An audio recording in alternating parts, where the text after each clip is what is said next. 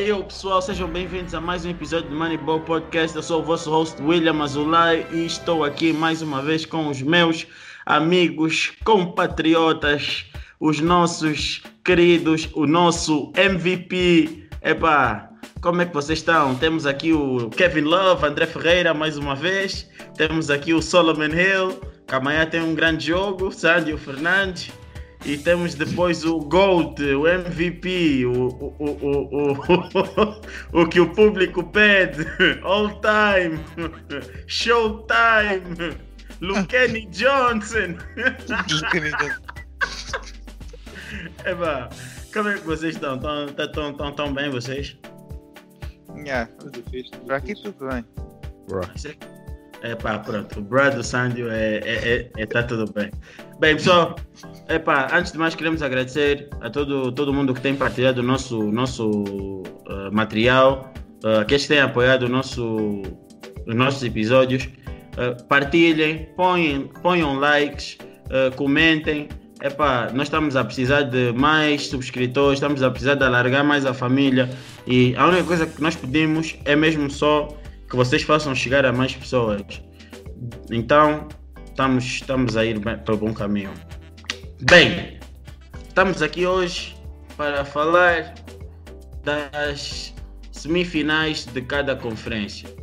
Bem, uh, vamos entrar aqui um bocadinho, uh, mais ou menos uh, um bocadinho de cada um dos quatro jogos. Uh, epá, houve surpresas, noutros nem tanto.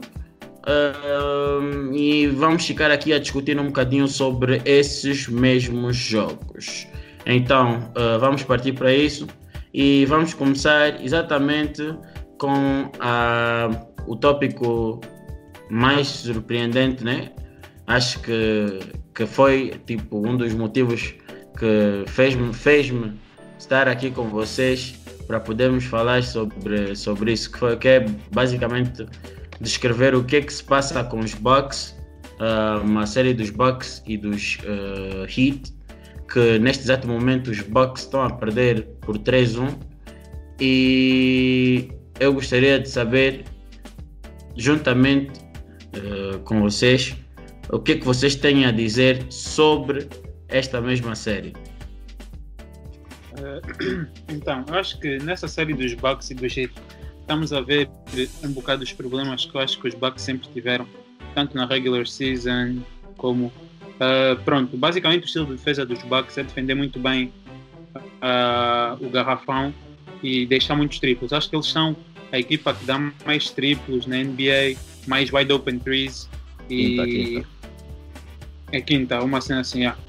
E, e, então estamos a ver isso que os Miami não funciona muito bem, porque eles têm shooters all around. E, e estamos a ver outro dos grandes problemas, que, epá, eu não entendo, sinceramente. O treinador dos Bucks não gosta de jogar as suas estrelas muitos minutos. Eu não sei se ele está a guardar as estrelas para quê? Para a próxima season, para o próximo jogo.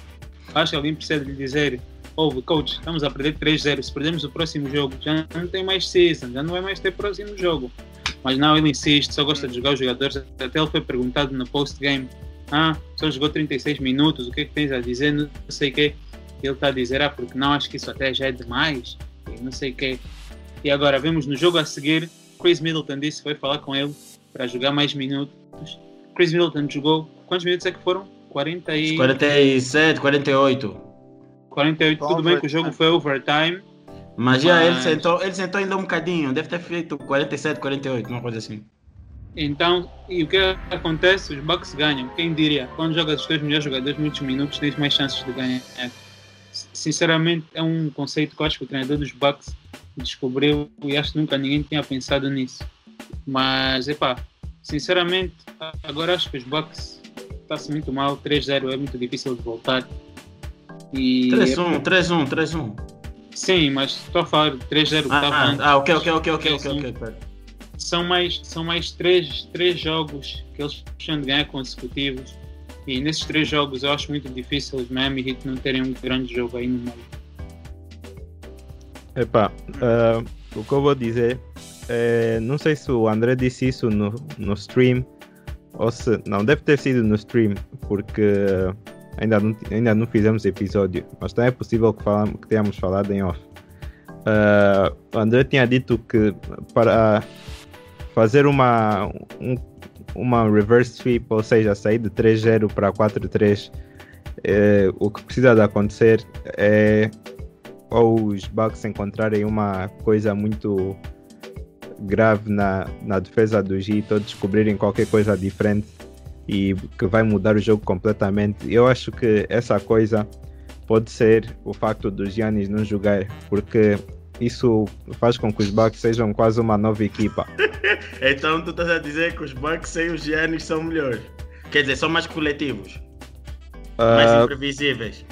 Oh, sim, sim, eu vou pela, pela imprevisibilidade, pelo facto de é uma equipa completamente diferente, porque o plano do Heat era defender o Yannis, é o que fizeram também a pergunta ao, ao Spolstra, uh, que, que eles foram para essa série com a ideia de criar uma, uma parede para travar o Yannis e depois não tem o Yannis e tem que começar a ir defender triplos e coisas do gênero.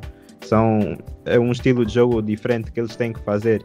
Óbvio que eu ainda sinto que o treinador dos Bucks não está a fazer um grande, um grande trabalho, não mostrou pelo assim a olho nu não parece ter feito nenhum tipo de ajuste no estilo de jogo que eles tinham. Uh, então eu acho que mudar a equipa dra tão drasticamente, porque o Yannis é um jogador que tem muito impacto na equipa, tirar o Yannis e deixar a equipa jogada de uma forma diferente é capaz de, de, de ser um game changer e algo que pode fazer com que os Heat vão abaixo. Mas, tal como o André disse, tudo o que os Heat precisam é de um grande jogo. Mas tudo o que os Bucks precisam é de muita confiança. E epá, tal como ouvi em outros sítios, voltar de 3-0 nunca, aconte nunca aconteceu no basquete, mas já aconteceu em outros desportos. Epá, vai haver sempre uma primeira vez.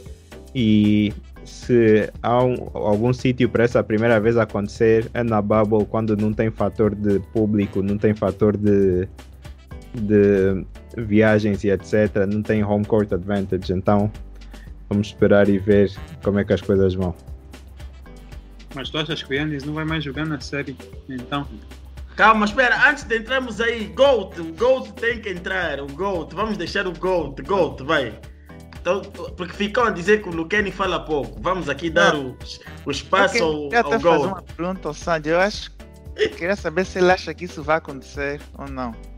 Estás a falar só assim, estás a dizer, estás a falar como se, se algo se acontecesse, vais falar que sim, eu previ isso, mas se não acontecer, podes falar que era só falar de uma certa maneira. Então, achas que isso vai acontecer ou não? O que? O reverse sweep ou Sim. continuarem? Ok. Cuidado com, cuidado, com a, cuidado, cuidado com a resposta. Cuidado com a resposta. Isso é uma ratoeira. Ele quer usar, ele quer usar isso. Mais Epá. tarde contra ti. Cuidado com a resposta. Epá, eu acho que se eu disser que eu acho que vai acontecer, eu só saio a ganhar. Porque no final do dia eu estava à espera que os Bucks ganhassem, então eu estou numa numa posição perdedora nesse momento, então olha, yeah, vai acontecer. Estou mesmo a dizer, isso é sunken, sunken cost fallacy. Quando já, quando já investiste, já investiste dinheiro numa cena, então continuas a investir porque epá, já estás mesmo a perder. Então yeah. mais vale, vale dar. yeah, olha, é assim. Vai acontecer. You heard it here first. Uh, a única coisa que eu não sei que vai acontecer é já responder a, a, a pergunta do André. É se eles vão conseguir deixar o Yannis de fora todos os jogos se é que sequer vão conseguir deixar de fora no próximo jogo. Uh, já está a dizer que, que é questionável, ok. Exatamente, era isso que eu ia dizer agora. Uh, já foi reportado que o Yannis uh, provavelmente vai ser uma game time decision, ou seja, uma decisão em cima do, do, da hora, e que ele sente neste exato momento o seu tornozelo uh, conforme sentia uh, antes do jogo 4. Por isso, vai uh, ele vai jogar. Nós vimos o Luca, não estou a dizer que, que podemos comparar, porque cada lesão é a sua lesão, cada corpo é o seu corpo, cada tornozelo é o seu tornozelo, e isso varia muito de pessoa para pessoa. Mas nós sabemos hoje em dia que a NBA, no, as equipas né, do seu staff já têm epá, pessoal preparado para esse tipo de coisa. E até como não há drug test nem nada, umas injeçõezinhas. Epá, olha, só quero adicionar aqui um bocado ao, a um dos principais problemas do Yannis. Que, pronto, basicamente o jogo dos Bucks passa muito pela penetração do Yannis e depois kick out para os shooters dos Bucks. Que é como o LeBron sempre jogou e, e outros jogadores jogam. A única grande diferença entre. Eu estava a ver alguém fazer uma comparação entre o Yannis, por exemplo, e o Luca. O Luca também faz basicamente a mesma coisa. Uhum. É que nos drives do Luca, o Luca está sempre em controle, ou seja, a qualquer momento ele pode parar e atirar o passe para onde ele quiser. Enquanto que o Yannis, antes dele fazer o movimento, ele pode fazer qualquer passe, mas quando ele começa a fazer o spin move ou fazer o Eurostep que ele costuma fazer, provavelmente a bola já não sai das mãos dele, porque ele move-se com tanta agressividade, tanta força, que já nem lhe dá tempo. É por isso que muitas vezes ele fica com faltas ofensivas e que não lhe dá tempo nem, nem pronto, percepção do coisa que está à volta dele para ele poder passar às vezes. E por isso é que essas, essas walls essas double teams às vezes funcionam no Yannis, porque epá, ele, ele na minha opinião não é pronto, na minha opinião, acho que na opinião de todos, né? Não é tão bom uh, a passar como nem o LeBron nem o Luca. Mas podemos ver que esses dois têm mais controle e não é tão, tipo, como é que eu vou explicar? Tão agressivo, tão violento os drives que ele faz, que eles fazem. Não sei, ele também não tem o mesmo controle de bola que os outros dois. E eu acho que isso também, isso é que tem que fazer o coach ajustar um pouco no ataque com Yannis. Porque. E a- Por quê? Por quê? Fala então.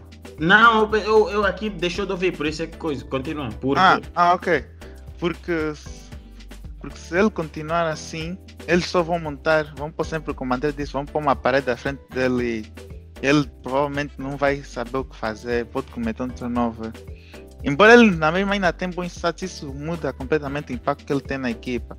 E é por isso que o Sandy também está tentar fazer esse novo argumento aí. Que eu não sei se vai funcionar ou não.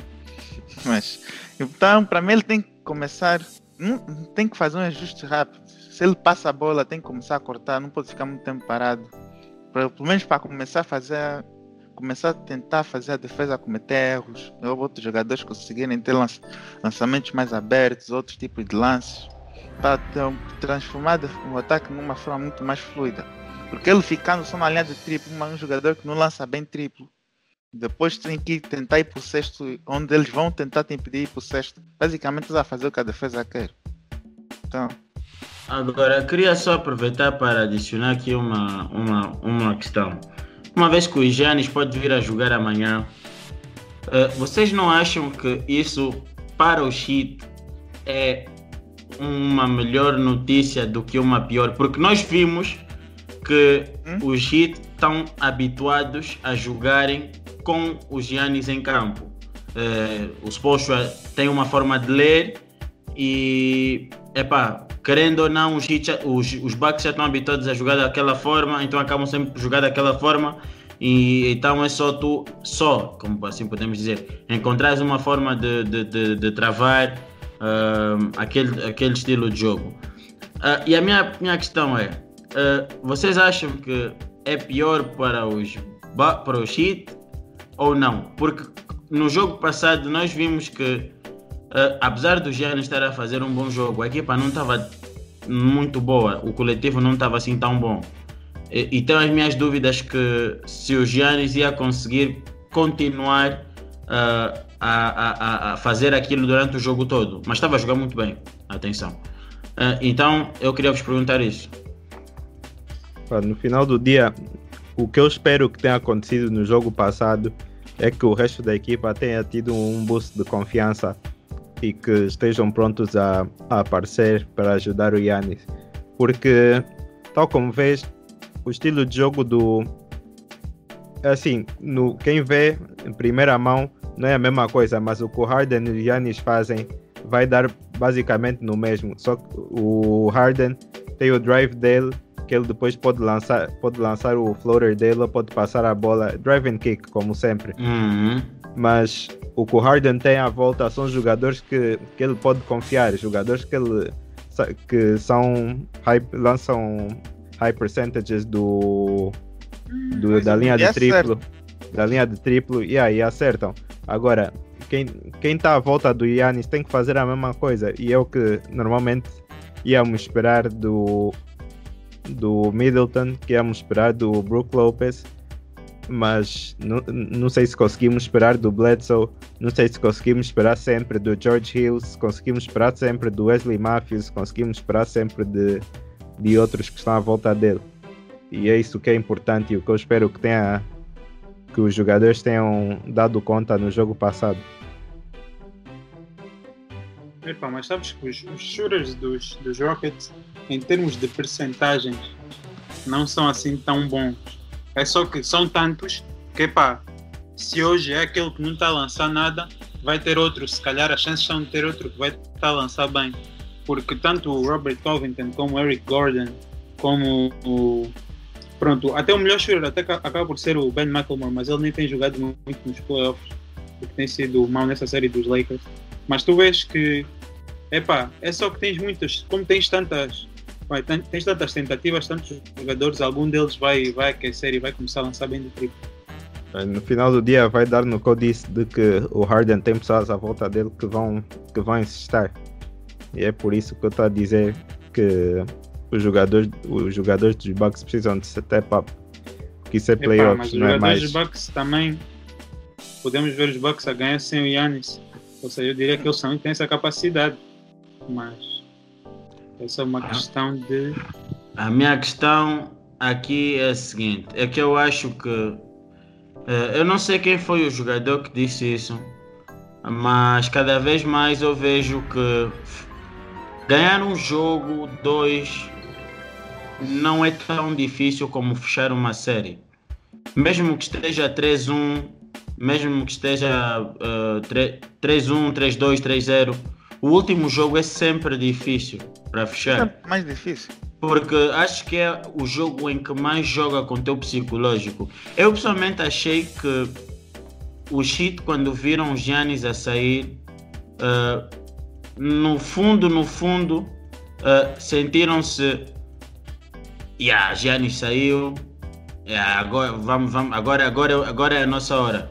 E enquanto que nos Bucks foi, epá, ele saiu, ele deu tudo, nós não podemos deixar mal, nós temos que dar tudo. Epá, houve ali uma, uma, uma diferença aí de, psico, de psicológico. E epá, acho que isso, que isso ditou muito no final. E, não- e também queria adicionar só a isso a ansiedade, porque o jogo foi até certo ponto eh, próximo até o final.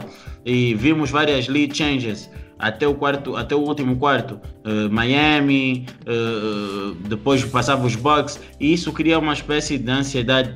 Para- Estamos a falar dos Miami, uma equipa que tem muitos jovens também. Temos o Hero, temos o, o, o- Robinson, temos eh, o Bam, temos outros jogadores que a ansiedade pode tomar conta nesses momentos. E por isso é que eu queria perguntar: o que o Sandro diz relativamente à viragem pode, ser, pode vir a ser um problema por causa dessa questão de mentalidade? O boost. Eh, eu tenho só aqui para adicionar o que tu disseste. Tem, acho que estava ouvindo outro dia no cast de um desses jogos, estavam a falar em que o Doc Rivers disse eu prefiro, prefiro que a outra equipa tenha o seu melhor jogador em campo, porque independentemente do que aconteça com a tua equipa, quando o melhor jogador da outra equipa não está em campo, os teus jogadores tendem a ficar mais complacentes. Ou seja, ficam Uhum. mais tipo relaxados, mais... mesmo, não é, às vezes não é del- deliberadamente, mas tu no teu subconsciente ficas tipo, ok, o Yannis está em campo, epá, temos grandes chances de ganhar esse jogo, então, yeah. E, eu cada vez mais começo a ver que isso eh, é verdade, mesmo ano passado, os Rockets, quando o KD se lesionou, epá, tu vês que nem sempre, nem sempre um jogador assim tão bom desse. Se a equipa for boa o suficiente, nem sempre um jogador assim se lesionar é tão bom. Ok, ok, ok. Ah, queria também só aqui, antes de fecharmos ah, esta série, ah, dizer que o Giannis contra o Heat tem 35 minutos jogados, ah, 22.7 pontos por jogo, 13.3 ressaltos, 7 assistências, 45.1 em termos de field goal percentage, 15.4 na percentagem de triplo, 54.1 da linha de lances livres, um bloco por jogo e quatro arredondado 4 turnovers por jogo e no plus minus está com minus 11. Um, e depois, um outro dado curioso, Giannis no quarto quarto, no último quarto contra o Heat, tem 11 minutos jogados em média, uh, tem 6 pontos por jogo, uh, por quarto, perdão, nesse caso, 4 ressaltos, uma assistência, a lançar 41.2 de field goal percentage, 0 de- da linha de 3, 44.4 da linha de lances livres e uh, é um, no plus minus, uh, minus 10. Então isso eram dados que eu queria uh, deixar aqui para que vocês que estão a acompanhar a série, se calhar tá- po- podem estar com, como é que eu posso dizer, curiosidade em saber como é que está a ser a série, como é que está a ser a, a performance daquele jogador naquela determinada série. Uh, e para fechar esta questão do Yanis, uh, vamos entrar só aqui rápido e quero que vocês, cada um de vocês dê a sua opinião e justifique, uh, sem ser a mesma equipa, obviamente, o, o porquê né, uh, desta, desta escolha.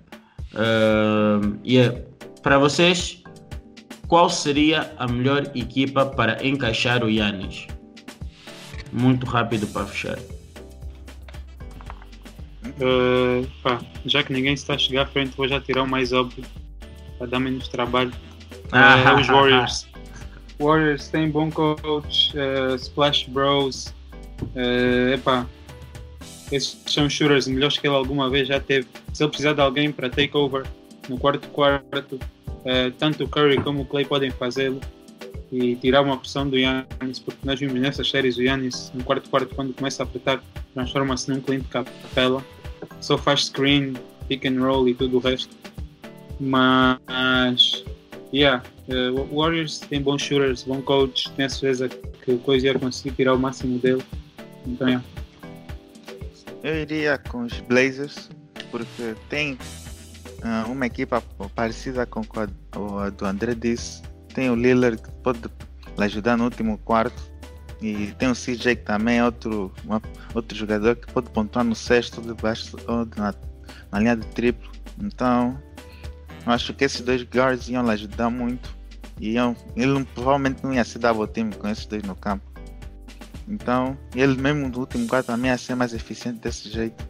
Então, acho que os Blazers seria uma melhor opção. E, e indo para lá e se calhar conseguir ganhar um título, ele teria muito mais. Ele seria muito mais respeitado do que se fosse para os Warriors. Então, Quando juntas dois, quando juntas três relógios tortos, se calhar equivale a um. Yeah. Yeah, Sandy, chuta aí. Eu diria para os Knicks. Ai, meu Deus. jogar com. Ai meu Deus, Bruh. eu, não, eu não esperava uma resposta diferente. É incrível. Bruh. Ele se, se jogar com o Frank, game over. É Knicks NBA Champions. Tem, tem bons shooters à volta. Epá, é só fazer trade do Julius Randle. E epá, tem o Mitchell Robinson que é o próximo Yanis. Tem, mui- tem muito que os Knicks podem lhe dar. Então, Para- tu queres pôr, queres pôr o Mitchell Robinson e o Yannis a jogar ao mesmo tempo? Epá, cada um, cada um numa wing. Se ajudar. Depois o Yanis está a aprender a lançar, o Mitch já lança um bocado. Não, Steve Foster, técnica. Não, técnica. Não, não, não, não. Quantos, quantos triplos é que, é que o o Mitchell Robinson fez esse ano? Zero, mas nos Então- practice, nos practice que ele anda a apostar, Simmons também Bruh, chura. ah, yeah, é isso mesmo que ele disse. Ele disse que ele disse numa entrevista quando ele era mais jovem, ele jogava ele jogava forward ou algo assim do gênero. E ele já lançava triplos, já lançava bué triplos no high school, só que depois ficou bem alto, parou de lançar. Bruh, Ele lança, ele lança 50% da linha de lance livre. Eu não tenho certeza que ele vai ser um grande lançador de triplo. Viste isso agora? Que ele lança Yeah. 50%. Epá, ele, ele no início lançava mal lance livre, depois melhorou um bocado. E acho que agora no início dessa season voltou a, a lançar mal. Então, Yeah, Não sei. essa season lançou pior do que a season passada. yeah. Então, não sei, mas epá, eu tenho visto os vídeos dos workouts dele ele tem mostrado tem mostrado mais confiança e muito desenvolvimento. Acho que ele, Não, bem. ele, o Yannis e o. Capela no workout também faz triplo, mano. Não faz isso. Não, não, não, mas tens que ver a diferença do estilo de jogo. Vai só ver o, o último vídeo do, que os Knicks puseram do Mitch e ver se já lhe viste a jogar assim alguma vez. Ah, Epá, vamos, vamos, apesar vamos que ele está a jogar contra, contra Lucanis, não quer dizer que, que ele não consegue fazer isso na NBA. É, ah, bem, esse, essa é a opinião do Sandio. Bem, esse eu rápido ia dizer, para mim eram os Suns ou os Heat. Heat não precisa entrar muito, é pelo facto de ter shooters, a, a organização, a equipa já está bem montada para ele. Suns era uma perspectiva mais interessante porque pronto, eh, acho que até surpre... acho que até surpreende um bocadinho vocês porque por- poderiam pensar que fosse dizer Lakers, mas não. Eh, vou dizer Suns. Uh, Suns porquê? Uh, acho que seria bom para a liga nós voltarmos a ter os Suns a competirem uh, conforme competiam antes. Eu acho que os Suns até estão no caminho certo para poderem ter uma, uma estrela, uma super estrela, se é, quer dizer, conforme muitos dizem, super estrela, um, o Giannis, um, na sua equipa. Por quê?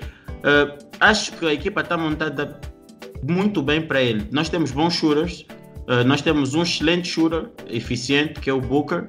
Depois temos o Aiton e, tem, e poderíamos inserir aí um, um Yannis. Temos um bom treinador. Também és fã dos, dos Suns agora, confirmo. Não. O William também é fã dos Suns agora. Não, Ele eu tô, que gostou muito do estilo de jogo do Devin Booker, parece o Kobe. Não, Então- não, não, não, não, that's pure cap, that's pure cap.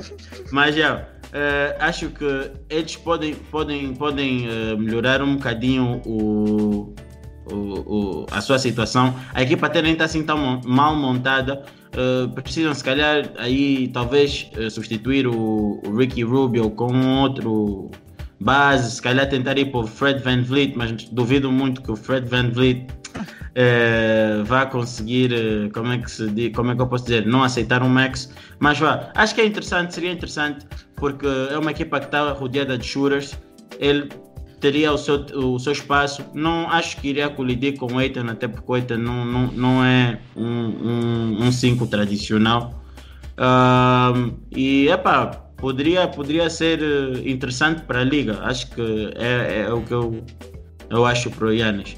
E agora passando para uma série, acho que essa série vamos porque é uma série muito rápida, não tem muito para falar, que é dos Clippers e é dos Chicken Nuggets. Acho que nessa série aí, como eu previa, acho que ia acabar 4-2. Suns- Acho que os Nuggets ainda ganham mais um jogo. Mas é basicamente essa é a série do Jokic. Ninguém consegue travar o Jokic nos Sun- Nuggets. Mas também, como os Clippers têm a melhor equipa, o Kawhi, o Paul George se decidir jogar bem. Quem? Quem? Paul George. Quem? Não conheço. Ah, tá. Então conheces que é o, o Pandem- Pandemic P? O- é- ah, sim, sim, sim. Yeah. Pandemic- O George Paul. É, como os Nuggets não têm a defesa que os, que os Clippers têm, mas Sim. embora defenderam melhor no segundo jogo, né? mas não tem a mesma defesa, eu acho que os Clippers ainda vão ganhar na mesma. Então, não- tenho muito a falar sobre essa série. Acho que é uma série aborrecida, por isso é que eu escolhi logo para falar, porque acho que é muito rápida. André e Sandio, essa série. Vai ser mesmo o que eu disse. Uh, Clippers em 5, no máximo 6. os Nuggets ganharam um jogo, mas not enough. Not convincing enough também. É, Sandio, Estou de acordo. Não estás de acordo? acho, acho que os Nuggets têm muito para dar contra os Clippers. Epá, realmente concordo. Acho que essa série não tem muito a falar. É, acho que de todas é a mais aborrecida para mim. Hum? Acho que estamos todos de acordo com isso. Ah, agora, passando para uma série mais interessante, ah, a dos Boston e a dos Raptors. Ah, o Boston estava a ganhar 2-0 ah, e depois os Raptors eventualmente ganharam o momento e tornaram a série mais interessante. A minha pergunta é: vocês acham que os Raptors conseguem fazer o que fizeram ano passado? Eu vou primeiro. Eu acho que os Celtics ainda vão ganhar a série. eu disse que ia ser em sete jogos, então eu estava a prever que os Raptors iam conseguir tentar, iam conseguir ganhar de novo. Então, acho que eles ainda vão ganhar pelo menos mais um jogo. O Sandy está aqui a tentar me distrair com esses aldrabices que não vão acontecer no, na NBA. e eu acho que o Santos, eu escolhi os Celtics para ganhar porque eu acho que o Taylor é o meu melhor jogador na série. E ele não teve assim tão bons jogos no segundo, no terceiro e no quarto jogo. E o Jalen Brown tam, também não teve. E ele até entregou um dos jogos. Eu acho que eles vão corrigir essas duas coisas. E eu acho que o Kemba Walker vai tomar decisões ótimas de novo no final do jogo. E vai fazer os Celtics ganharem mais dois jogos. E, mas acho que, acho que ainda vai uma 7 games. Os Raptors ainda vão ganhar um jogo. Epá, eu acho que vocês já imaginaram como é que os fãs dos Celtics se devem estar a sentir depois de estarem a 0.5 segundos, de estarem 3-0 e agora de repente está 2-2. Epá, muito Bang! Bang! Mas. Uh, yeah. Também, a mesma razão que o Lucani disse, eu também disse que os Celtics iam ganhar essa série, tinham um melhor jogador, embora ele não tenha tido um bom jogo, nem ele nem o Jalen Brown na última, especialmente o Jalen Brown no último jogo. Acho que, epá, o ano, o ano passado foi um bocado diferente, porque foi um ajuste mesmo de pôr o Kyle Leonard a defender o Yannis, que é um daqueles ajustes que pode mudar a série toda completamente. Mas nesse aqui, epá, não acho que seja esse o caso. Uh, então acho mesmo que os Celtics vão, vão levar. Yeah. Eu também acho que os Celtics têm o maior número de talento nessa série. Não vejo nenhum, nenhum como o William diz, X-Factor nos, nos Raptors. Não tem X-Factor, então não tem como eles levarem a série toda. Podem ganhar, até podem levar a 7, mas para fechar o jogo Tatum é mau. Tatum vai, vai acabar com isso. Concluo a minha parte dizendo Raptors in 7. Yeah. Raptors in 7. Acho que tem mais experiência. Uh, sabe mais ou menos como é que as coisas funcionam. Tem um treinador. Ah, não estou a dizer que quando eu digo isso, as pessoas pensam que eu estou a menosprezar o Brad Stevens. Não. Grande coach. Acho que está a ser um, uma série de, grande, de, de grandes treinadores. Uh, e então uh, vai ser interessante ver este, este duelo até o fim. Mas acho que os Raptors uh, conseguem levar essa série. Yeah. Ganham se calhar os dois próximos jogos ou, ou, ou, ou, ou levam isso até o jogo 7. Yeah. Quase de certeza, quase de certeza. Agora, vamos passar agora aqui para a última, né? Uh, esta aqui eu deixei em último de propósito, uh, porque eu acho que é uma série que, do ponto de vista teórico, pode ser um bocadinho desinteressante por causa da diferença de altura, essas coisas todas, forma de jogar e tudo mais. Uh, meu Deus. E, uh, e, uh, e na prática uh, ser diferente. A minha pergunta é: uh, será que nós não demos o devido uh, respeito aos Houston Rockets quando eles acharam que tinham que retirar o 5 de maneiras a criar mais espaço no, no, no, no, no, no paint e permitir jogadores como Westbrook a, a, a infiltrarem? Fala por ti. Eu sempre dei respeito. Eu não sei porque é que dizem que essa série é pouco interessante. Eu acho não. que essa é a série mais, mais interessante em termos de em termos de como é que a NBA vai ser daqui a uns anos. Se Small Ball mesmo tem potencial para funcionar. E eu sei que tu viste os jogos, William, e epá, eu acho que dá para ver o quão difícil é tu defenderes uma equipa dessas. Acho que os Lakers fizeram bons ajustes do jogo 1 para o jogo 2, em que, em começaram a fazer double team ao Harden não, não, não no início do shot clock, mas é para random, assim de vez em quando eu fazia um double team, sempre que é para lhe fazer assim algo diferente. Eles estavam no início, na, na primeira, primeira parte, estavam a fazer muito bom close out para os shooters e a contestar os shots todos, mas na segunda parte eu até comentei no grupo, disse, pá, não sei se eles vão conseguir manter isso o jogo todo. E na segunda parte foi um bocado mais difícil, porque fazer esses close-outs todos custam, essas rotações. Então, epá, eu acho que simplesmente esse jogo Westbrook jogou que nem o Sandy, Bruh. que nem o Sandy faria se jogasse na NBA.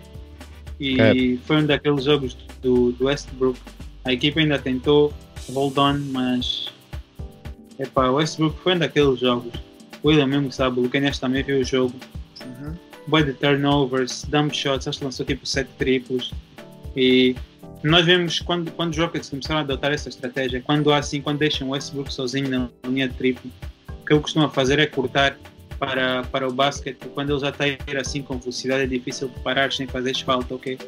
E ele nessa série, tá, nesse último jogo, deixou de fazer isso, não percebi porquê. Estava só a lançar boy de triplos. E é isso que os Rockets querem que o Westbrook faça já para não falar dos turnovers. Então, yeah, foi isso que aconteceu. Mas estou muito interessado para ver o resto da série. Acho que continuo a achar que os Lakers vão ganhar. A minha previsão foi Lakers em 7, porque eu acho que desrespeitaram um bocado os isso nesse aspecto em que estavam. Acho que eu não lembro se algum de vocês previu o Lakers em 5, ok. Fui eu, acho que em. 5 é um, yeah, acho que em 5 é um bocado demais, porque os Houston Rockets é uma equipa difícil de defender. São e os, impostores. Bruh. E os, nós já vimos que os Lakers são uma equipa que nem sempre tem os seus three-point shooters uh, on lock, podem break muito, como temos visto. uh, o melhor three-point shooter dos, dos. Mas felizmente para os Lakers, o melhor three-point shooter deles está de volta para John Rondo. E tem sido muito complicado.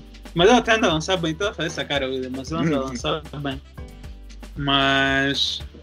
Yeah, então. É isso, bro. Os Lakers vão ganhar, mas acho que vai ser mais complicado do que em 5. Sandy que é grande hater dos Rockets. Bruh. Sandy, vai, vai. Sandy e Lucani, façam aí, façam aí, façam aí. Epá, eu não vi muito da, eu não vi muito da série porque os jogos são tarde e eu gosto do meu sono. E tá bem, Corta, corta, corta, corta. Parte para cortar, parte para cortar. não tenho interesse em ver o James Harden a construir igrejas o- em conjunto com com Westbrook. Por acaso ontem não ias gostar de ver, porque o, West, o, West, o Westbrook construiu um condomínio e o Harden estava a jogar Call of Duty, meu. O gajo estava grande camper, meu. Aquilo era só, era só linha de lances livres, mais nada. Acho que o Harden ontem foi 15 vezes, ok? Então, Não, mas também variar. tens de ver que ele não lançou muito, nem fez muito, estava a dar double team. Então, epá, eu sinto que os Lakers têm sido bons a fazer os ajustes necessários e têm jogadores que tem o LeBron James, tem o AD, que são dois jogadores que podem dificultar a defesa dos Rockets muito facilmente. E então, ah, Lakers em 5, não tem como. Rockets são impostores, vão já para casa. Eu acho que a estratégia dos Lakers é boa, principalmente quando o Westbrook está no campo, é, de fazer double team. Porque quando o Westbrook está fora do campo, tem sempre aí um triplista que pode fazer triplo. Então fica um pouco mais complicado. E foi isso que aconteceu no terceiro quarto. Que quando, isso, quando, eles, quando eles têm os triplos abertos e eles estão quentes, acontece o que acontece só no terceiro quarto. Eles conseguem recuperar o jogo e podem tentar, se calhar, ganhar o jogo dessa forma. Mas quando o Westbrook está no campo e ele não, não lança bem, então ele, se ele tentar lançar, provavelmente vai falhar. E se ele tentar ir para o sexto, se calhar ainda chegar tempo para dificultar o layup dele. Ou dar um tampão, como o LeBron já fez várias vezes no- nos primeiros dois jogos. Tá. Agora tem que. Tem só que saber se os Rockets vão insistir triplos ou não, que eu acho que não vai ser consistente o suficiente para ganhar a série, mas vai ser o suficiente para pelo menos ganharem mais um jogo. Ah, bem, é assim, eu vou começar. Eu, eu por acaso, como vi o jogo e estive a, eh, tive a, a comentar com muitas pessoas ah, e pude também retirar alguma informação sobre o jogo. Trago informações aprofundadas sobre este jogo. Ah, então vou tentar ser um bocadinho técnico aqui na, no que vou dizer, mas sempre rápido porque não convém estar a esticar muito para não estar-vos a causar desinteresse. Ah, não, muitas das vezes eu digo que estatística uh, não, não, não serve para nada e eis um motivo. Uh, não é que não serve para nada, as pessoas usam mal, peço desculpa. Usam mal, não, não, não sabem contextualizar. Uh, vocês sabiam que estatisticamente nos dois jogos foi provado que os Lakers têm mais rendimento com dois bigs do que quando o AD joga na 5? Eu fiquei tipo, uau, mas. Mais rendimento ofensivo ou defensivo os dois? Uh, os dois mesmo. Mas para mim acho que isso não faz sentido absolutamente nenhum, estás a ver? Eu acho que em parte uh, essa, essa estatística está um bocadinho errônea porque vimos perfeitamente no primeiro jogo um Frank Vogel completamente perdido, porque nós sabemos que um treinador quando começa a rodar muitos jogadores em pouco tempo e vês muitas rotações e coisas do gênero, é porque ele está a tentar uh, a acertar, uh, como é que eu posso dizer, na rotação correta. Então. Mas acho uh, que faz bem, especialmente no primeiro jogo, é um bom jogo para tu testares bem e veres o que é que, o que, é que funciona. Pois, mas foi por causa desse teste quando estávamos a, a perder uh, por 2, o jogo estava 78, 76, tu precisas ponto do banco e o que é que o Frank Vogel faz? Dá mais 10 minutos de basquete profissional a quem? Rajon Rondo. Yeah. então. Mas o Rondo é jogou bem nesse último jogo também. Não, não, no segundo jogo sim, mas no primeiro, no primeiro foi, foi, foi um bocadinho complicado. Uh, e isso foi uma das coisas que não gostei. Agora, ontem, no jogo 2, uh, senti uma diferença nos Lakers, porque quando os Lakers abriram a diferença de 21 pontos, o lineup dos Lakers era Rondo, Caruso, LeBron, Kuzma e Morris. Foi o, o, o, o lineup que permitiu a, a, a, grande, grande descolagem dos Lakers. Uh, sem dizer que os Lakers, nessa sua versão small ball, uh, só souberam tirar partido. As ajudas defensivas foram muito boas, foram rápidas, sabiam corresponder ao, ao, ao à troca de bola muito boa uh, do, do Houston. Uh, vimos que os Lakers souberam alternar a defesa entre 1-2-2 e 2-1-2 para bloquear o garrafão e conseguir cortar alguns passes. Uh, e epa, uh, teve vários momentos em que deu para perceber que Kuzma, LeBron e Morris quase em V na, à frente do aro com Caruso e Rondo para atacarem o homem da bola. Um, achei que também uh, souberam uh, fazer o double team, neste caso, uh, melhor do que da outra vez. Uh, porque no, no, no, na primeira parte, principalmente, estavam a saber uh, fazer o double team na hora certa. Na, no terceiro quarto, achei, achei perdão, perdão, que erraram. Uh, o Mike D'Antoni soube estudar isso e mal o Harden pegava a bola e via alguém, havia ajuda, né? o 2 contra 1. Um, ele automaticamente já tinha o Covington e o Tucker uh, acampados para fazerem o triplo. Uh, e só outro dado para finalizar, uh, este aqui eu tenho aqui apontado nas minhas notas, uh, é muito importante.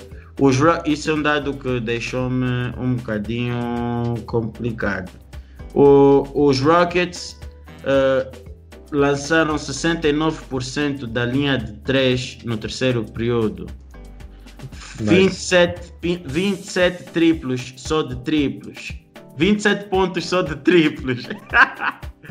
é, e acho depois, que os primeiros 5 ou 6 foram sem falhar, não? Yeah, yeah, yeah.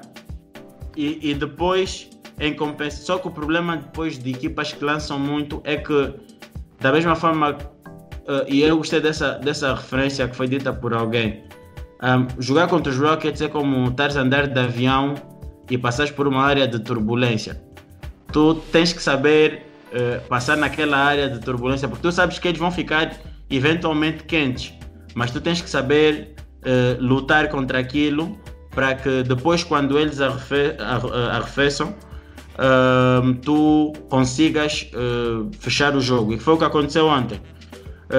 Rockets no último quarto apenas lançaram, apenas fizeram 17% na linha de 3 e epá, não, não, não, não teve, não teve, não teve, não teve muito, não há muito que se possa falar. Estamos a falar uma equipa que, que acho que de, de dois pontos, uh, quase nem 10 pontos fez. Uh, os Lakers fizeram 70 pontos fora do, dentro do garrafão, né, fora do perímetro, e os apenas fizeram 24 no total. Isso foi, são dados que eu fui retirando ao longo do jogo um, ao longo da, da, da, da, da, da, série. Acho que o Frank Vogel tem que parar de estar a, a inventar muito às vezes e ficar eh, focado no, no, no, no que tem que fazer. Mas essa é a minha análise do jogo. Um, dos dois jogos que vi, acho que os Lakers, uh, para mim, essa série vai até 6, 7 jogos. Um, os Rockets acho que ainda vão vão trazer problemas aos Lakers. Porque o Westbrook não vai break para sempre. Um, e o Harden não vai ficar sem fazer 25 pontos numa parte para sempre. Então, essa é a minha conclusão das séries. Então, uh, meus senhores, uma vez que já não temos uh, mais o que falar, uh, vamos fechar. antes de mais, antes de fechar, e o Sandio dizer a frase do dia, da noite, nesse caso. só para vos dizer que obrigado pelo live, pela presença que tem, tem marcado nos lives e tudo muito mais. a família está a crescer. Ontem, quer dizer, no jogo dos, dos Lakers contra o Houston, epá, já vimos uh, Moneyball a ser falado na televisão. num, naquele canal que vocês, que vocês sabem, aquele canal. Uh, já foi falado. Um, então é bom saber que já, já falam de nós. Então, também tu que estás a ouvir, e ajuda, partilha, passa a palavra para outras pessoas, porque mais pessoas querem saber que o Luqueni é careca. Não. Mais pessoas querem saber que o Luqueni é careca. Para ela está ao trabalho. Então, epa, eu já disse tudo. Sigam as nossas páginas e, e tudo mais. Sandro, qual é a frase da noite? Pá, já sabem, se vierem para o stream, só tenho que dizer, Lucani não come fruta. Aí ah. vamos saber que vocês viram o episódio. Exato. Então, é com essa frase que terminamos. Agradecemos. A Moneyball manda um grande abraço para vocês todos. Uh, saudações para vocês todos. Uh, fiquem bem. Estamos juntos. Até a próxima. Lu Kenny, fica bem e não sabe nada de basquete. Foi. É.